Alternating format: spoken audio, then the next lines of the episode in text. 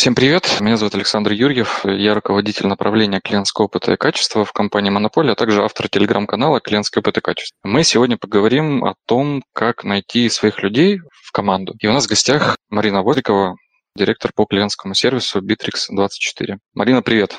Привет. Привет всем. Привет. Спасибо за то, что ты нашла время и подключилась.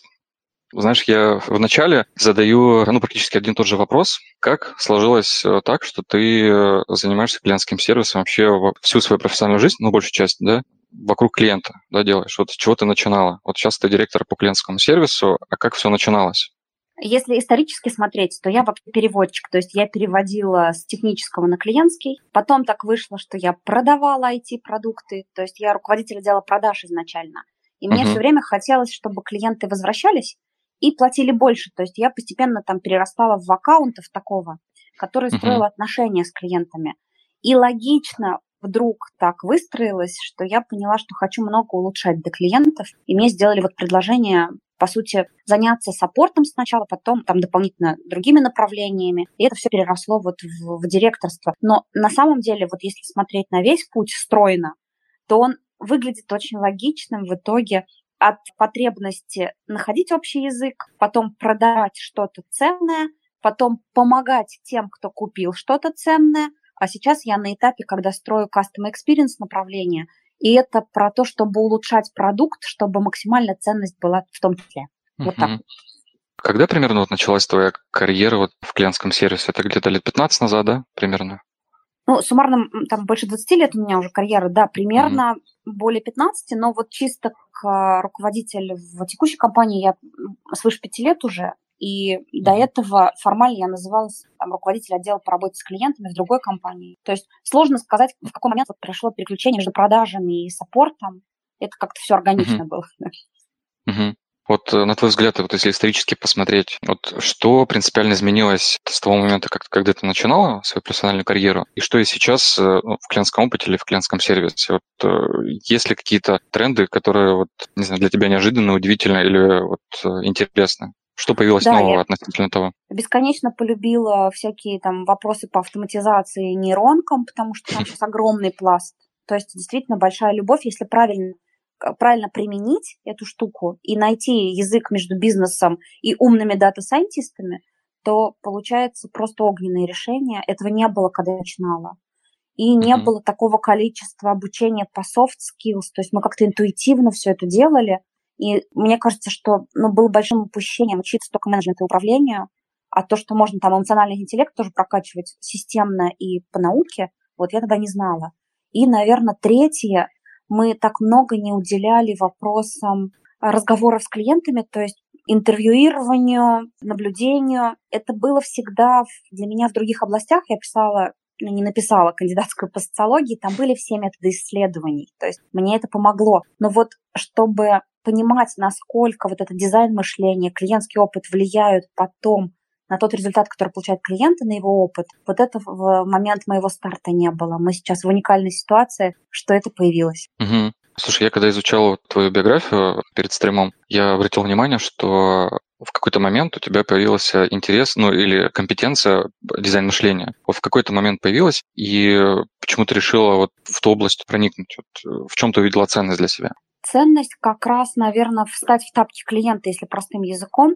То есть я поняла, что это очень простой и эмпатичный способ э, понять другого человека, клиента непосредственно, и прекратить за него галлюцинировать. То есть когда я поняла, что это уже все придумано, и не нужно догадываться, пальцем в небо попадать, а можно прожить этот опыт, что у клиента бывают эмоции. Вот тут открылась просто невероятная для меня область. И, честно сказать, я сейчас даже не представляю, как я без этого раньше была. Мне хочется всем рассказывать, что подход по дизайн мышлению в быту помогает просто ну, максимально. То есть даже сложно найти область, в которой это неприменимо, если начать так размышлять. Поэтому uh-huh. ну, это примерно, когда он появился, наверное, всего, наверное, года три назад. И я, опять же, завидую тем, кто с этим живет уже там лет 10 в России, сколько у нас направлений существует это люди, которые уже как для меня в будущем. То есть они умеют, во-первых, увидеть то, что происходит сейчас, увидеть, как можно максимально встроиться в опыт и придумать за другого человека не просто улучшение, как мы привыкли, а это про то, что человек может даже не осознавать, но это зайдет в его ценности, в его культурный код. То есть это вот про магию для человека, клиентскую магию. Угу. Чтобы прям сильно не углубляться, чтобы мы там успели нашу вот основную тему проговорить, вот можешь какой-то мини-кейс рассказать э, про дизайн мышления, который вот получилось сделать у тебя в компании? Есть ли какой-то пример такой? Мы сейчас, например, ну, проводим исследования, когда придумываем какой-то новые фун- функции, новые в продукте, мы идем и расспрашиваем действительно реальных этих клиентов, потенциальных. И вот эти интервью на мир нам дают э, возможность попадать очень точно в задачи разработки. То есть получается, что те подходы, которые мы используем, экономят компании деньги. То есть кейс не просто поговорить, а нарисовать uh-huh. карту пути этого клиента, увидеть все процессы под капотом, то есть сервисный блюпринт, так называемый, да, нарисовать. И, и это все кардинально влияет в итоге на коммуникацию внутри большой компании. Потому что для нас вот этот подход по дизайну мышления помогает находить общий язык и выпускать ну, ценные вещи на рынок быстрее, потому что сейчас все так быстро меняется, что долгосрочные исследования, это все может устаревать очень быстро. А продукт должен меняться оперативно и попадать точно в цель, в потребность. Угу, угу. Круто, хорошо, спасибо. Слушай, вот как, когда мы первый раз, раз с тобой общались, у меня сложилось ощущение, как будто мы с тобой, не знаю, проработали вместе, ну, не меньше 10 лет. Вот я не знаю, вот это когда общаешься с тем человеком, которого ты очень хорошо понимаешь. Вот тебе не нужно там какие-то лишние объяснения, вот все прекрасно понятно. Ну, это какой-то такой общий, наверное, DNA, который объединяет тех людей, которые работают в сервисе или с клиентами. И вот переходя как раз к нашей теме, как можно вообще этих людей идентифицировать? Вот как понять, тот или не тот человек, которого ты хочешь себе в команду? Это хороший вопрос. Он идет от понимания себя самого. То есть, когда мы начинаем придумывать профиль сотрудника, кого бы мы хотели взять, мы спрашиваем сами себя вместе с HR, с ребятами, с руководителями, что мы от него на самом деле ждем. И тут вот эта телепатия, которую ты назвал, которая возникла между нами, это про общий бэкграунд, который не расскажешь мгновенно. Это на уровне вот первых там трех-четырех слов, первых улыбок уже возникает. Это такой матч идеальный. И я почему сказала, надо обращать внимание на себя, как правило, мы не попадаем в портрет, там, не находим своих по ДНК, ДНК, как ты назвал, потому что мы не очень осознаем формально, кого ищем. То есть мы можем там написать hard skills какие-то, там, требования, что он должен уметь печатать или там uh-huh. вардом пользоваться. А вот кого мы на самом деле ценим и хотим в наше окружение, в компании, это очень сложно вытащить. И вот когда я разговариваю с какими-то руководителями, кто хочет себе вакансию уникальную, на стыке технологий, какую-нибудь неведомую зверюшку там на рынке, которую ты придумал как функцию, совершенно вот нету ее, даже невозможно найти такого в нашем диком лесу. И тут начинается, опять же, фантастика, потому что люди не понимают базово, что они действительно ценят. Поэтому вот мой чек-лист такой короткий, если вы в такой трудной ситуации, что у вас нужно нанять кого-то сложного, непонятного, сесть и позаполнять про себя. Ну, можно, например, какой-то рисовать схему, я ее называю диаграммой Исикавы, по-моему, она правильно называется, да? Ну, рыбу, по uh-huh. сути, рыбий скелет. Uh-huh. Uh-huh. Когда вы пишете, там основной там, скелет рисуете, у него там остов вот этот, и кости по краям идут у нас по, по разные стороны. Когда вы рисуете качества, которые вы цените в себе и в лучшем сотруднике рядом с вами. Я так долго объясняю, чтобы было понимание, что это этап мозгового штурма, что у вас не будет готовый ответ сразу. И на это упражнение по поиску ДНК потребуется не меньше времени, чем у генетика в лаборатории там, на какой-то сложный анализ. То есть вы будете сидеть, мучиться, думать. И вот когда вы нарисуете этот скелет рыбий с ответвлениями и мелкими косточками, там, детализация этих качеств, у вас вообще откроется какое-то новое понимание этой функции. И вот когда вы это проделаете, на интервью можно тогда задавать вопросы, проверяющие только эти важные качества. Ну, условно, у вас в корпоративной культуре ценится чувство юмора, ну, там, условно, опять же, не знаю, там, легкий троллинг. Давайте возьмем простой пример. И этот легкий троллинг помогает вам от стресса убежать в каких-то сложных ситуациях и решать вопросы легче, то есть без лишнего пафоса. И вот вы тогда просите человека рассказать на интервью какую-то шутку, И тогда, если он делает очень серьезное лицо и на этих кислых щах с вами продолжает разговаривать, то тогда ну, ничего хорошего не выйдет, потому что вы уже не совпали. А если он обменивается какой-то шуткой, и она попадает в ваше чувство юмора, как минимум совпадение, поэтому качество уже произошло. То есть, еще раз, если резюмировать, то вы профилируете себя, своих ближних, самых любимых в окружении компании, может быть, из соседних отделов, и после этого идете тестировать именно эти качества, чтобы совпали, то есть целенаправленно их проверяете. Угу. Круто, спасибо. Я хочу напомнить, что если у вас есть вопросы к Марине Востриковой, вы можете поднять руку в голосовом чате или написать свой вопрос тут. А также вы можете поддержать канал. Ссылка на поддержку в чатике. Пожалуйста, не стесняйтесь. Ты знаешь, я вот когда говорила про чек-лист, я тут недавно подводил итоги, сколько я там собеседований сделал за прошлый год. Их там было более 50, и я, ну, как бы тоже, естественно, задавался этим вопросом. Как бы отсечь, даже не отсечь, а как бы найти вот того человека, который мне нужен. То есть понятно, вот, э, что есть hard skill, soft skill, но очень важно mindset, да, чтобы он совпадал там, с тобой. И один из вопросов, ну, там, да, у меня есть там серия вопросов тоже, типа а такой чек-лист. Но один из вопросов, который я задаю, я спрашиваю про конфликтных. Вот для меня очень важно, чтобы мой сотрудник конфликтных клиентов воспринимал как э, скорее благо, чем проблему. Ну, то есть, чтобы он из него мог вытащить какие-то полезные инсайты, какие-то полезные истории для клиентской поддержки, для продукта. В общем, мог его вот этот негативный опыт использовать во благо. Вот. И сразу как бы видно вот этих людей, которые, ну, говорят, например, что конфликт клиента – это не очень хорошо, он отнимает время, все такое, лучше бы их не было. А есть те, которые, ну, как бы говорят, наоборот, классно, что он обратился, и мы можем там, на основе этих данных, того, что он сказал, в общем, сделать какие-то выводы и исправить там, наш продукт, например. Я угу. задаю вот один из этих вопросов про конфликтных клиентов. Так, у нас Тут есть... я грустно э, Ага, да, да почему? Расскажи. прокомментирую.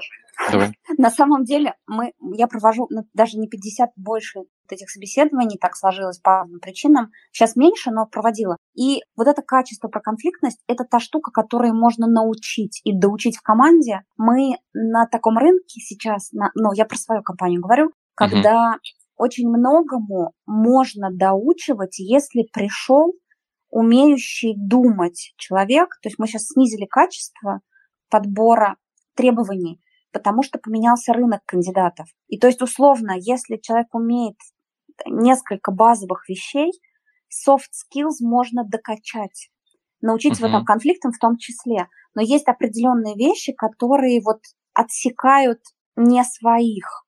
И вот в этот фильтр, мы его тоже подсократили, у нас было примерно 4 или 5 подходов, когда мы меняли портрет кандидата. Тоже потом, если интересно будет, расскажу. Но Сейчас приходят ребята, там 20 лет, 19-21, это либо очень гениальные товарищи, которые там на ходу подметки рвут и хватаются и делают сразу максимально крутой результат, либо это ребята совершенно не из IT, очень добрые, да, например, да, с точки зрения вот нашей сервисности, а всему остальному их нужно и можно учить. И вот когда мы стали подходить так, то стали набирать действительно тоже своих по ДНК, просто они не всегда знают, что они свои по ДНК.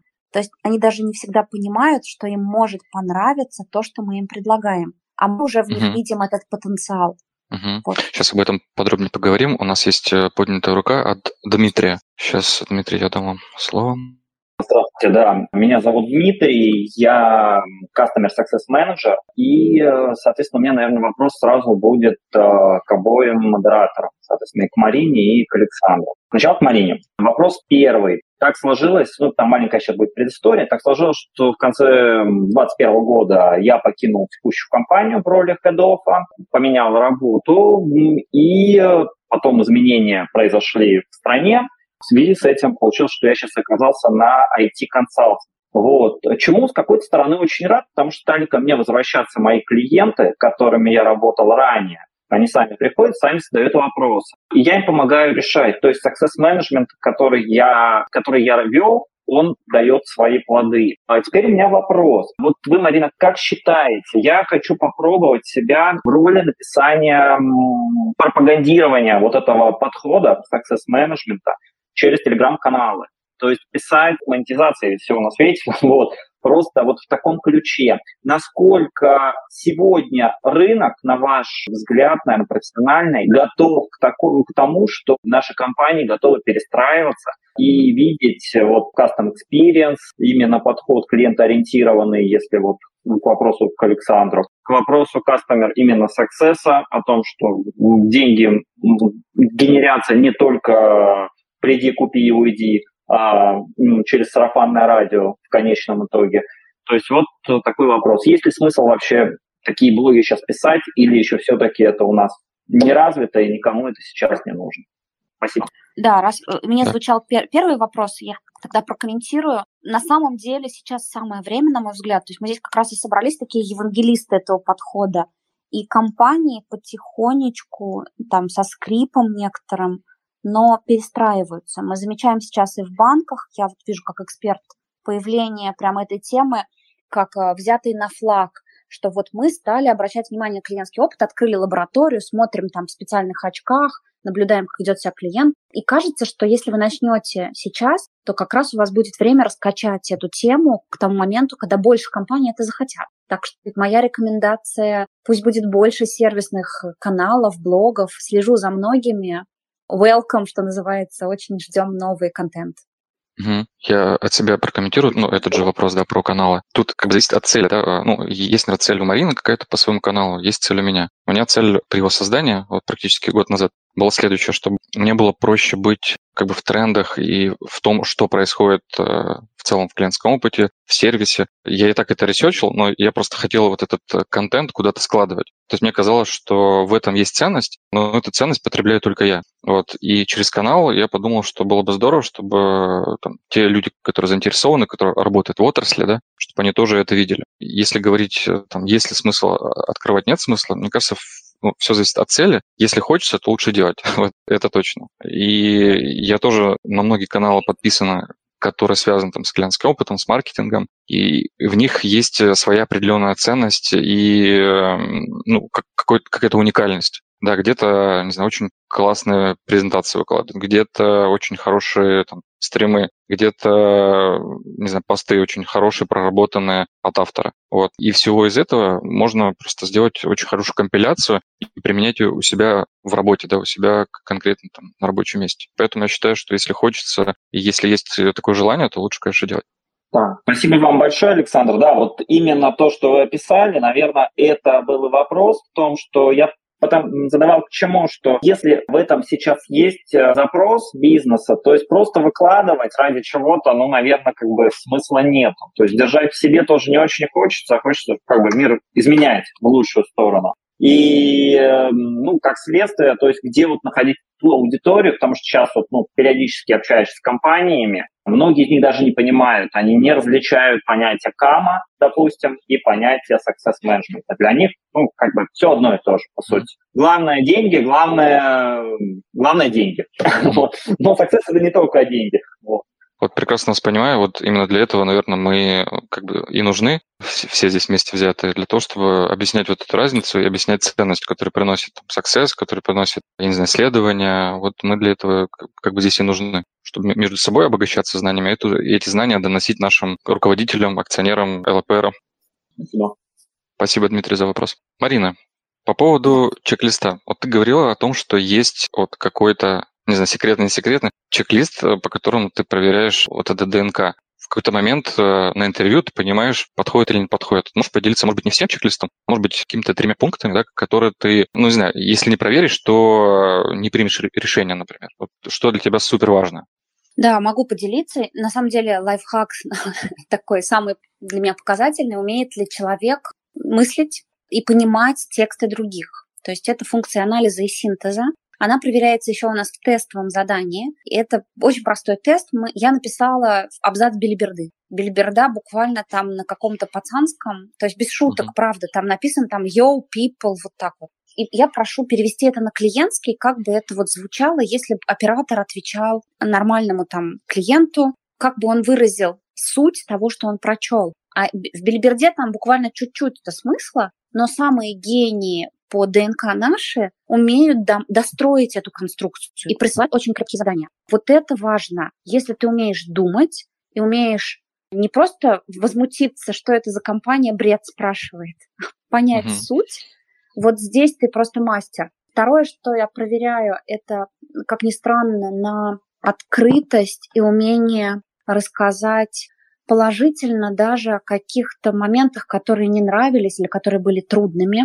То есть, например, если какой-то факап, сложность э, в опыте, что человек сделал из этого вывод, и он э, ну, не унывал, не ругал предыдущего работодателя, а рассказывал это как свой урок. Вот если это есть в человеке, значит, там, ну, просто наш. Третий пункт, если вот так вот смотреть, ну, я сейчас, наверное, профилирую не по всем должностям, но вот один из вопросов – это про желание расти. Но это проверочный вопрос, можно рассказывать, спрашивать про траекторию, какая была у человека там до этого, и почему вы принимали вот решение перейти туда или сюда. Вот ты меня вначале как раз на эту тему и расспрашивал про рост, угу. про, про карьеру в директора, и это, это примерно то, как мы спрашиваем про логику, как человек делает выборы своего развития. Вот. Ну, собственно, и, наверное, еще один из пунктов, который лично я делаю уже, не знаю, насколько это там подходит всем или нет, когда я ищу человека на более ответственную функцию, на руководителя под себя, ну, например, сейчас заместителя,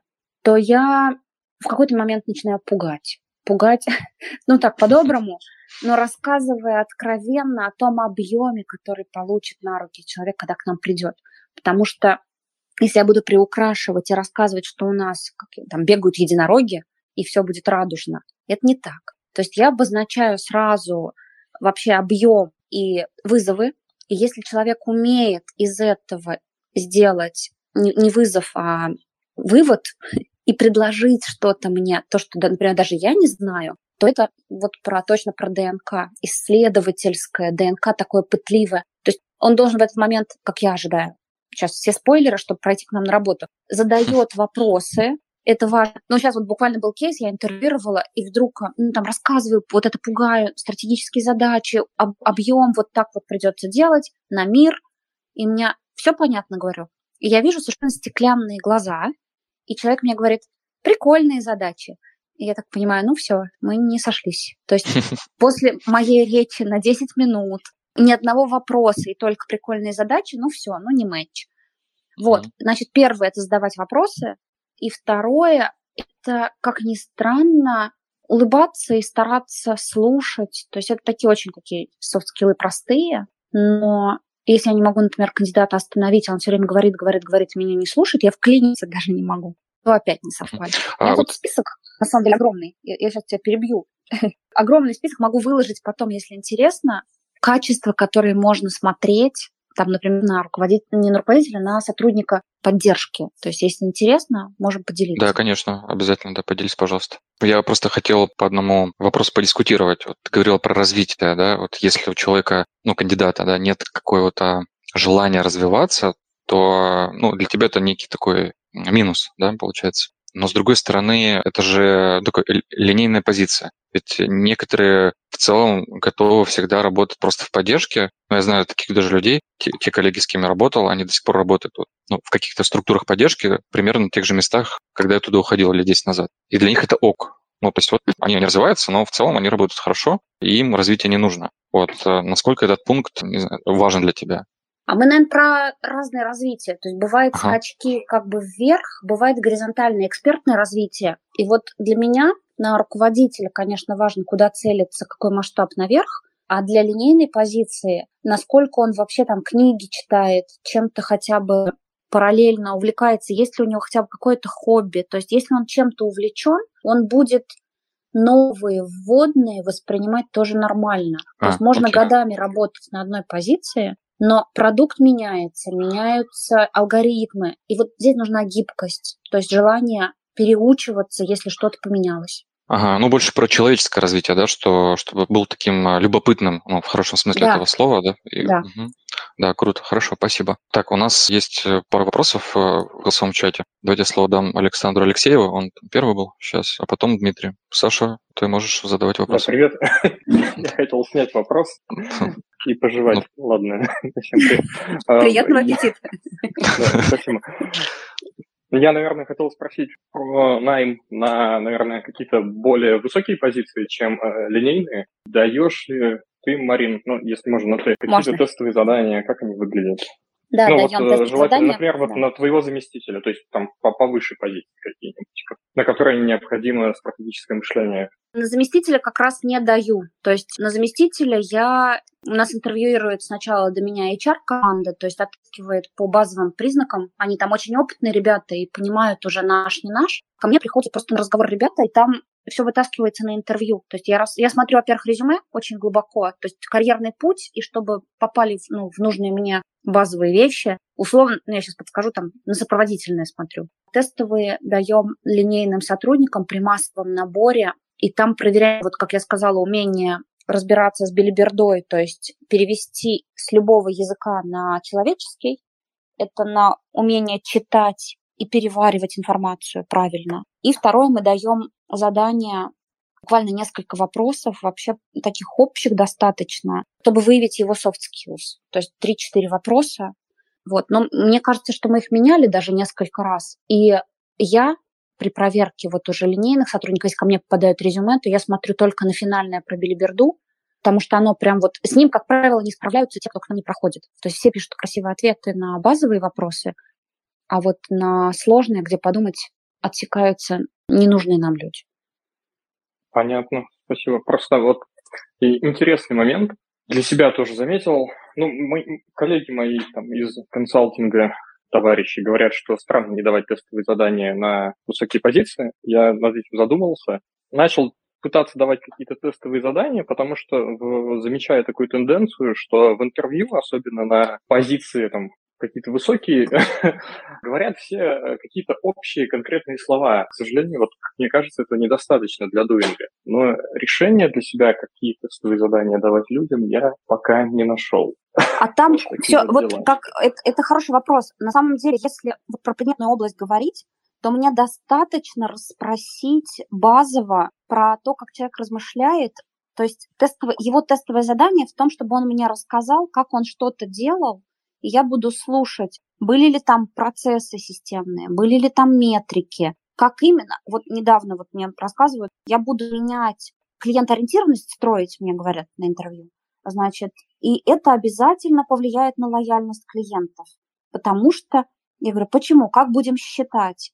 И мне обосновывают, там какое-то там рассуждение дают. То есть и здесь вопрос, либо это общие слова я слышу, что мы влияем на NPS тем, что операторы счастливы это, конечно, бред.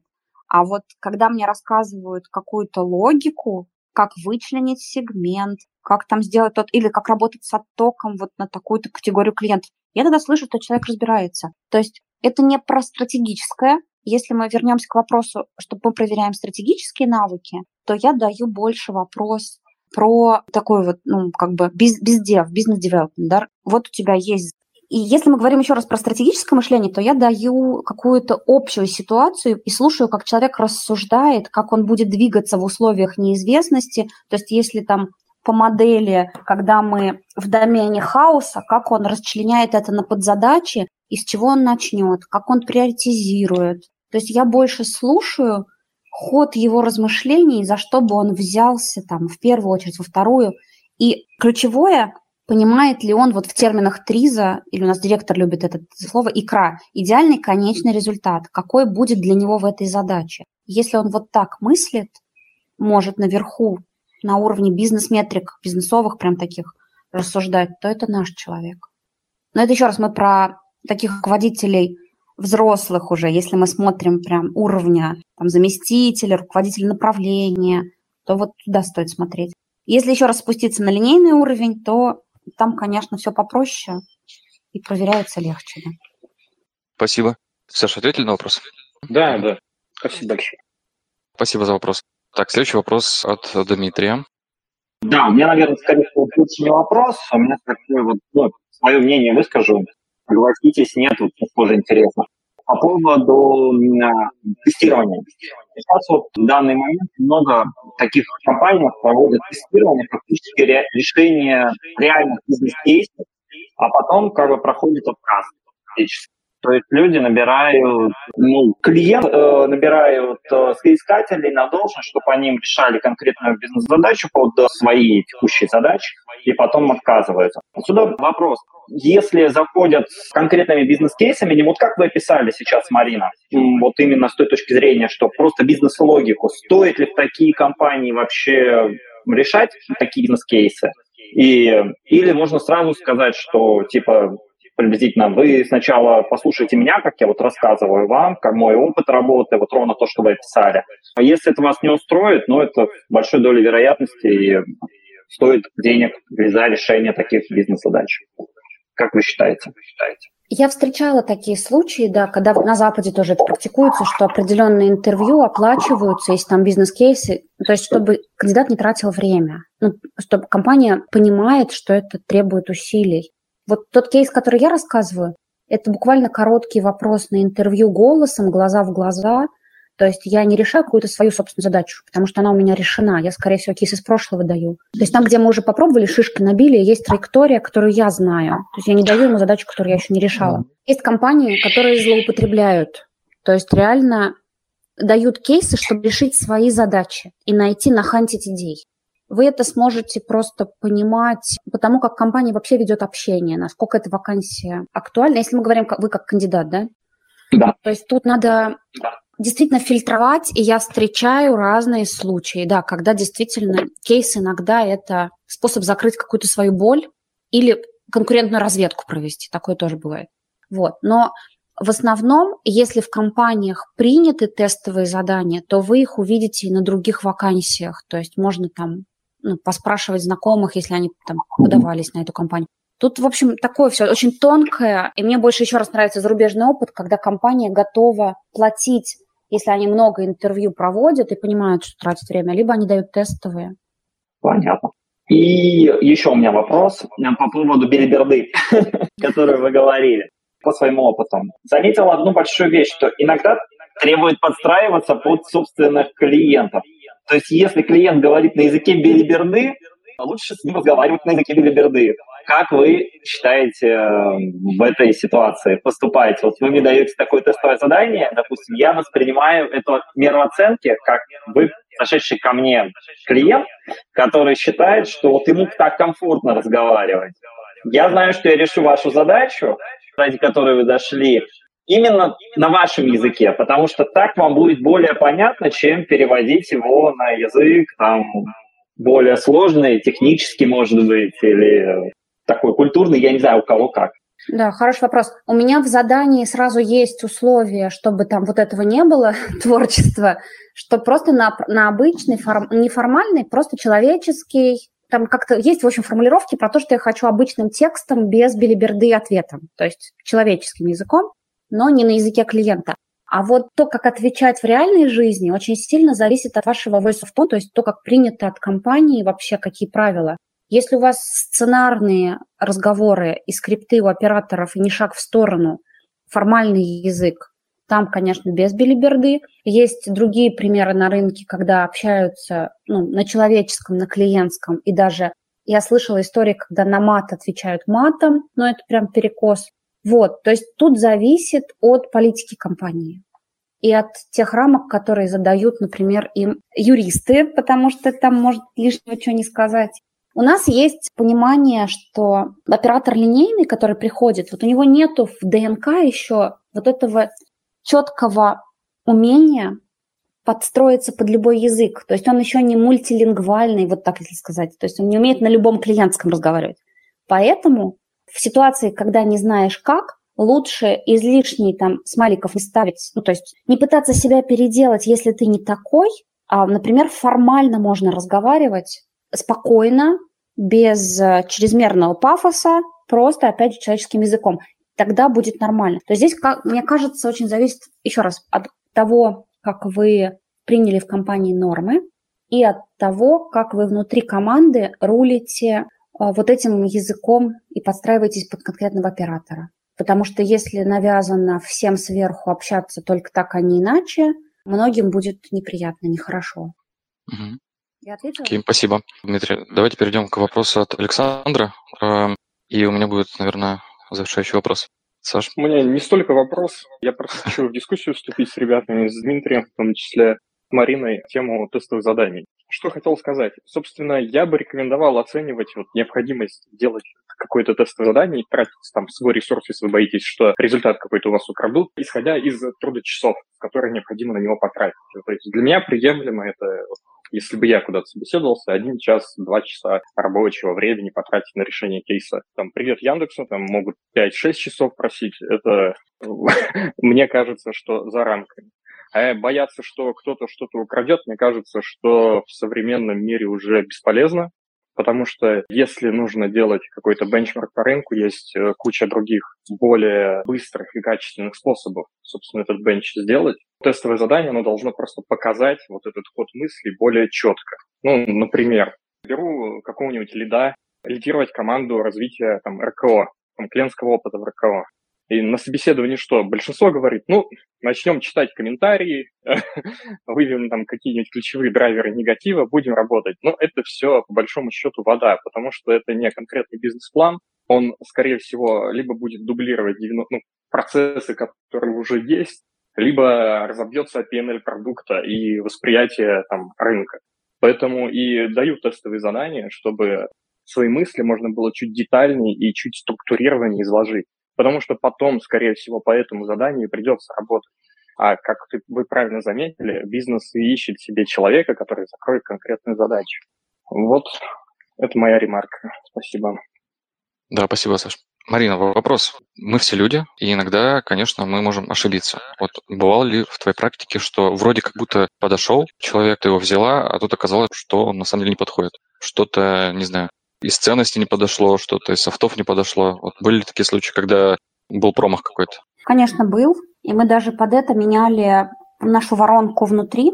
То есть мы, бывает, там 50 на 50 вероятность, что попадаем после отбора первичного, а потом вторая 50% на стороне кандидата, как это, шаги навстречу компании, готов ли он обучаться, работать, приходить вовремя на работу, ну и так далее. Там очень много зависит тогда дальше уже от человека и это невозможно проверить сразу. Поэтому мы построили так наш процесс онбординга новичков, чтобы на первых буквально там сроках, на первой неделе, двух, в том числе выявлять вот этих тех, кого мы неправильно отсканировали. То есть, с одной стороны, мы ищем своих, а с другой стороны, мы сразу принимаем решение, если не свой, внутри, на этапе обучения первых дней.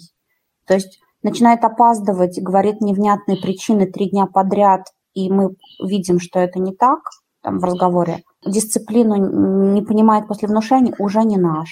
Там еще какие-то параметры. То есть ничего страшного, если вы ошиблись. Очень важно быстро принять решение и не тащить безнадежных. Вот это уже косты для компании, затраты, которые сейчас недопустимы. Хорошо, спасибо. Скажи, пожалуйста, есть ли какие-то, может быть, еще лайфхаки, как, как еще проверить человека, допустим, на софт-скиллы? Вот мы говорили о том, что ну, любит развиваться. Вот. Есть ли еще какие-то вещи, которые тоже стоит проверить? Допустим, не на линейную позицию, а на, там, на лида. Да, вот что важно у лида, например. Мы проверяем, на самом деле, ну, ряд вопросов. То есть, например, высокую работоспособность нам важна и самостоятельность при решении. Это можно попросить какой-то кейс просто рассказать, в котором этот человек расскажет, как он это делал. Потом я задаю вопрос, что помогает человеку быть эффективным, например. И он там рассказывает какие-то маркеры. Если это про, не, ну, про нас, про эффективность, которая измерима, то он тоже про софт-скиллы, тайм-менеджмент и прочее все расскажет, как он это делает. А если он там мыслями по древу расплывается и не рассказывает детали, то, скорее всего, там что-то уже будет абстрактненькое, нам не подходящее. То есть лайфхаки – это просить рассказать истории про те навыки, которые вы проверяете. Или там вам важен, нам периодически важен аналитический склад ума, и когда вы там спрашиваете, слушаете, как он рассуждает, из его речи понятно. То есть, честно сказать, были случаи такие интересные, когда мы ну, прям не могли из кандидата что-то вытащить, и был замкнут человек, напуган, такое тоже бывает, в стрессе. И я там прошу, кроме очень конкретных вопросов вот про тематику, я в качестве там отступления прошу рассказать, какую книгу последний человек прочел. И тут этот вопрос, он нерелевантен той должности, на которой мы берем его, но в паре случаев кандидат начинал так открыто делиться какой-то информацией, которую он почерпнул, он оживал, и он как раз показывал и системность мышления, и про то, что он увидел важного в этой книге. То есть там кто-то мне про ремарка рассказывал вдохновленно, и потом эта девушка работает и успешно работает. А кто-то пришел и начал рассказывать про эзотерику, нумерологию и руны, и тут я поняла, что, наверное, нет. Магия угу. там нам не подходит, наверное. Да, мы не про эзотерику. Ага, хорошо. Скажи, пожалуйста, а вот э, по поводу роста внутри. То есть, понятно, когда мы набираем извне кого-то, ну, все понятно, да, ты рассказал. А если есть э, какой-то запрос внутри, то есть, например, специалист поддержки говорит, хочу быть лидом, вот, а ты его никогда, не знаю, не рассматривал.